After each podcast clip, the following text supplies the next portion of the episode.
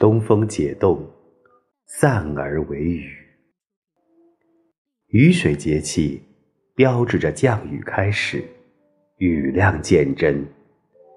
太阳的直射点由南半球逐渐向赤道靠近，北半球的日照时数和强度都在增加，气温回升较快，来自海洋的暖湿空气开始活跃，降雨逐渐增多。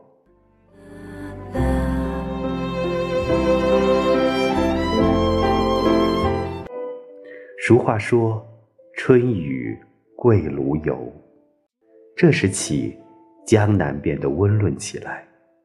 春雨至而万物生，春草萌动，春江水暖。唐代诗人杜甫的《春夜喜雨》，便是很好的描述了这一时节的景致。